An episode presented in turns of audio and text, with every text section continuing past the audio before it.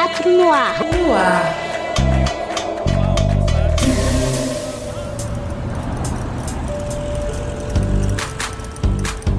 Você está ouvindo Mosaico no ar, mosaico no ar, mosaico no ar. Mosaico no Ar. Tem uma história que fala que um homem da aldeia de Neguá, lá na costa da Colômbia, conseguiu subir aos céus. E aí, quando ele voltou, ele contou. Ele disse que tinha contemplado lá do alto a vida humana e disse que somos um mar de fogueirinhas. O mundo é isso, revelou ele. Um montão de gente, um mar de fogueirinhas. Cada pessoa brilha com luz própria entre todas as outras. Não existem duas fogueiras iguais. Existem fogueiras grandes, fogueiras pequenas e fogueiras de todas as cores. Existe gente de fogo sereno, não percebe nem o vento. E gente de fogo doido que enche o ar de chispa. Alguns fogo, fogo bobo, não alumia nem queima. Mas tem outros que ardem a vida com tanta vontade que é impossível olhar para eles sem pestanejar. E quem chega perto pega fogo. Eu sou Paloma. Esse é um conto do Eduardo Galeano, né? E ele me acompanhou muito nessa vivência que eu vou compartilhar. Eu sou Marcelo Souza. Nesse processo, me acendeu um fogo, assim, tipo, uau. Esse desejo de conhecer a América Latina foi se potencializando cada vez mais. Que povo incrível. Quais são as histórias que essas pessoas carregam? Qual é a cultura dessas pessoas, né? São muito parecidos com a gente, mas também são muito diferentes. E aí, eu quero conhecer isso, eu quero descobrir. Tipo, essas pessoas estão aqui no Brasil, estão aqui conhecendo a nossa cultura. Por quê? Também quero conhecer a delas. E aí eu saí de BH e isso, não sabia como que, que ia acontecer e meio que foi se dando no caminho essa uma espécie de, de apresentação, né, que foi se configurando com inicialmente com esse conto do Galeano, trabalhei muito tempo com ele porque eu via que ele é um conto curto e que atravessa muito. Ele diz muito com pouco, né? Então, quando eu conheci o Galeano, foi assim, amor, amor. E, e ele é um, um, escritor uruguaio, né? Tudo a ver, Latinoamérica. Então, é, fez muito sentido para mim estar trabalhando com o conto dele também. E daí nasceu esse desejo e coloquei na minha cabeça que isso se tornaria realidade e de fato se tornou. E de forma não planejada, que é o mais legal. Então, assim, tem uma magia também que acontece, assim, né? Quando você está aberto para o melhor acontecer, para que essas coisas cheguem, né? Assim, aí, assim, né? Como artista de rua, eu ainda não tinha experimentado conhecer até então. Então, eu fui para o Uruguai e, e, lá eu tive uma primeira experiência que eu encontrei um parceiro lá, um amigo, que é o Marcelo, né? Marcelo Souza, ele já estava nesse percurso. E aí a gente teve uma primeira vivência num ônibus no Uruguai. A gente entrou onde falou, vamos experimentar e vamos fazer uma intervenção. E aí foi assim, é, um pandeiro, um, um, violão e eu com a história. E foi assim um atrevimento mesmo, na hora aquela empolgação, assim, vamos fazer, vamos. Eu já tinha a história assim, né, meio que preparada a gente tinha ideia de algumas músicas. Então o Marcelo tocava, o Gianni tocava e eu vinha com a história, passamos chapéu e foi lindo. Assim. Conheci algumas pessoas do Uruguai que me disseram que tinha um encontro de circo que aconteceria no mês de dezembro, ou seja, né, uns três ou quatro meses depois, e que eles estavam com o edital aberto para oficineiros. Eu escrevi um projeto para dar uma oficina de jogos teatrais nesse encontro e fui selecionado. E o universo é tão maravilhoso que é isso, né? De estar aberto ao momento presente, que as coisas todas foram se encaminhando. A nível de que na semana em que eu teria que ir para o Uruguai, é, chegou em Porto Alegre um grupo de mineiros de Ouro Preto, de pessoas conhecidas, da nossa rede de contato mesmo. E eles estavam viajando em uma Kombi, eles eram músicos, e eles estavam indo para o Uruguai. E eles me deram uma carona e me deixaram na porta do parque, onde começava o Malabar Mar. Nossa, foi um frio na barriga, né? Assim, os, os medos e tal, uma adrenalina. Só que também foi muito gostoso, porque é, teve uma receptividade, né, das pessoas. Eu acho que principalmente também não tem tantos viajantes brasileiros, né? Eu tive essa sensação nesse dia. Então, a, a nossa música, o que, que a gente trazia, era uma coisa que gerava abertura, eu sentia. E também esse contato é muito bonita essa troca. Aí eu comecei a ter esse encantamento, né? De é, comecei a perceber essa magia dessa troca no cotidiano, né? De olhar para a pessoa que está ali, ela não esperar que aquilo ia acontecer e de repente um, uma história acontecendo ali foi foi mágico. E daí eu fui para Valizas. Porque eu tinha conhecido um pessoal lá nesse encontro também que tinha me falado: vá conhecer Valizas. Valizas é incrível, tem Cabo Polônio, que é uma cidade que está perdida no tempo ainda, não tem energia elétrica, é um lugar muito incrível. É assim, a única energia que possui, a única luz que tem nesse lugar à noite é um farol, que era o farol que orientava as embarcações na época na época do, do, da colônia mesmo. E é incrível, porque a população de lá é, resolveu preservar isso. É uma cidade muito pequena, é uma ponta, e com mar aos dois lados, assim, nessa ponta mesmo está o farol, e algumas poucas casas. E esse lugar é muito movimentado durante o verão, porque chegam muitos estrangeiros, muitos é, turistas, querendo conhecer a história do local. Até mesmo porque tem muitas embarcações espanholas que naufragaram tentando chegar à costa e é um lugar muito mágico, assim, porque são praias incríveis de um lado, praias incríveis do outro, esse farol na ponta. E onde está esse farol é um lugar que fica cheio de lobos marinhos. Assim, e os lobos marinhos só ficam nessa ponta. Caminho com os pés descalços para que eu possa sentir a matéria. Para que as energias fluam diretamente entre mim e o planeta Caminho por entre passos que me buscam.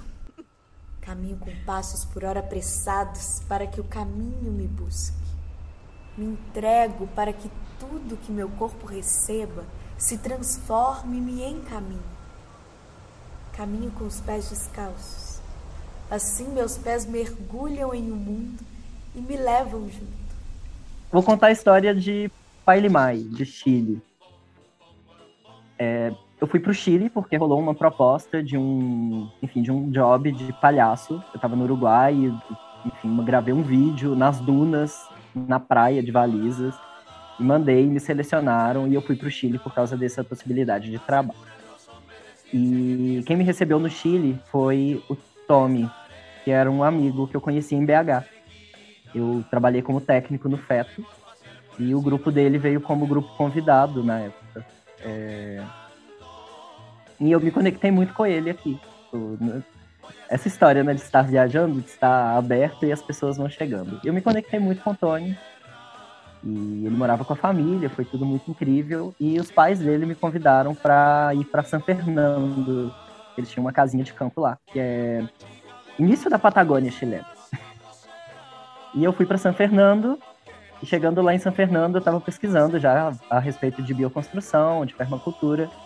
E eu vi que tinha uma ecoaldeia perto, se chamava Pai Limai. E eu resolvi visitar Pai Limai. Bora, vai ter uma Minga em Pai Limai. Minga, o que, que é Minga? Gente? Minga é, é uma organização Mapuche. Eles estão muito conectados com os Mapuches, que é o povo tradicional da Patagônia. E eles fazem um tipo de trabalho coletivo. As pessoas se juntam, uma espécie de mutirão. E eu fui para essa Minga despretensiosamente, vou conhecer Pailimar, vou, vou conhecer a Equaldeia, que era no alto das montanhas. Aí chegando lá, me conectei muito com essas pessoas, eu lá, brasileiro, trabalhando com contos, com músicas. Tive a oportunidade de compartilhar com eles durante, durante essa minga. Eles faziam rodas à noite, fogueiras, enfim. Porque os povos latino-americanos, eles consideram que o ano novo é no solstício de inverno, que é o momento em que o sol está mais longe da Terra. E os Mapuches, eles fazem o Etripanto, que é essa festa de comemoração do Ano Novo andino. E um dos rituais desse processo é se é, é, se banhar em uma fonte de água corrente antes que as águas, antes que os raios de sol batam na água. É, que é no dia 21 de junho. Né? A água geladíssima com neve. com neve ao redor. E sim, tive coragem e fiz esse ritual, me conectei aí com os povos tradicionais. É, sentimos de é, conhecer um outro povoado que ficava subindo a montanha, assim, chama Encachaca. Encachaca, Encachaca, vamos lá para Encachaca. E aí subimos a montanha, chegamos lá, ficamos chocadíssimos que eh, foi foi um chamado mesmo diz que lá era, um, era uma terra ancestral assim né que onde tinha é, onde viviam os povos originários ali é um, um sítio arqueológico só que não institucionalizado. Então subimos tinha umas cachoeiras maravilhosas e aí tinha tipo assim três famílias que moravam lá em cima na montanha. Três famílias e a gente ficou surpreendidíssimo quando chega um senhor que ele não compreendia nem o espanhol direito, ele só falava quechua. Aí foi assim, foi um choque de realidade para a gente. Falei, nossa, como é que. Gente, Brasil, quando que eu vou entrar num ônibus, por exemplo, e ver um motorista falando guarani, falando. Não, na, na Bolívia, assim, foi chocante para a gente. Sabe, é uma coisa que você precisa estar com o seu corpo lá vivendo isso né? Sem, sem entender cultura, é tudo muito junto a cultura, a política, a forma de viver, tá tudo emaranhado. E aí é, a gente encontrou com esse senhor e viu que ele não, a gente não conseguia dialogar muito com ele, porque não entendia, não entendia o quechua. E aí nessa noite que a gente chegou, acabou a luz, estava perto desse feriado que eles chamam lá Dia de Todos os Santos, e a gente nem sabia que era um momento importantíssimo assim é, muito diferente de como a gente considera ele aqui. Acabou a luz, aí de noite chega um senhor, a gente estava acampado aí, a gente viu que tipo assim, não tinha ninguém, só a gente lá, era um lugar que não um turista convencional não chegaria ali, não consideraria ali um lugar, mas a gente adorava estar nesses interiores assim, onde onde o turista não chega mesmo, a gente tinha o dom de chegar nesses lugares.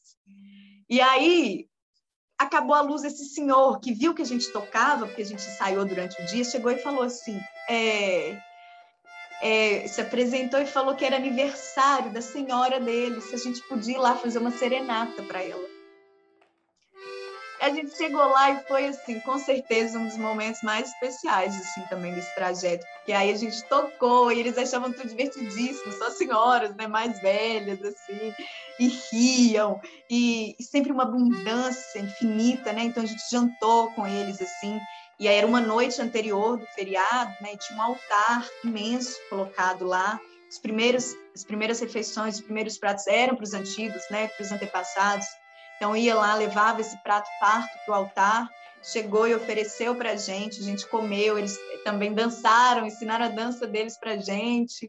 Uma troca linda. No outro dia, era o dia de passar o dia no cemitério, tocando, bebendo chicha, que é um, uma bebida fermentada de milho, muito ancestral, que na Bolívia todas as festas assim tem.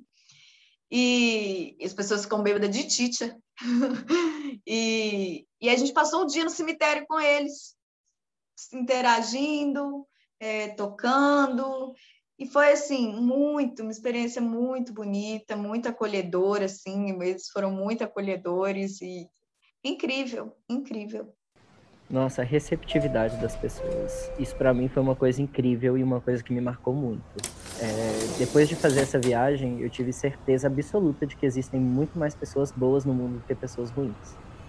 Isso para mim é uma certeza mesmo.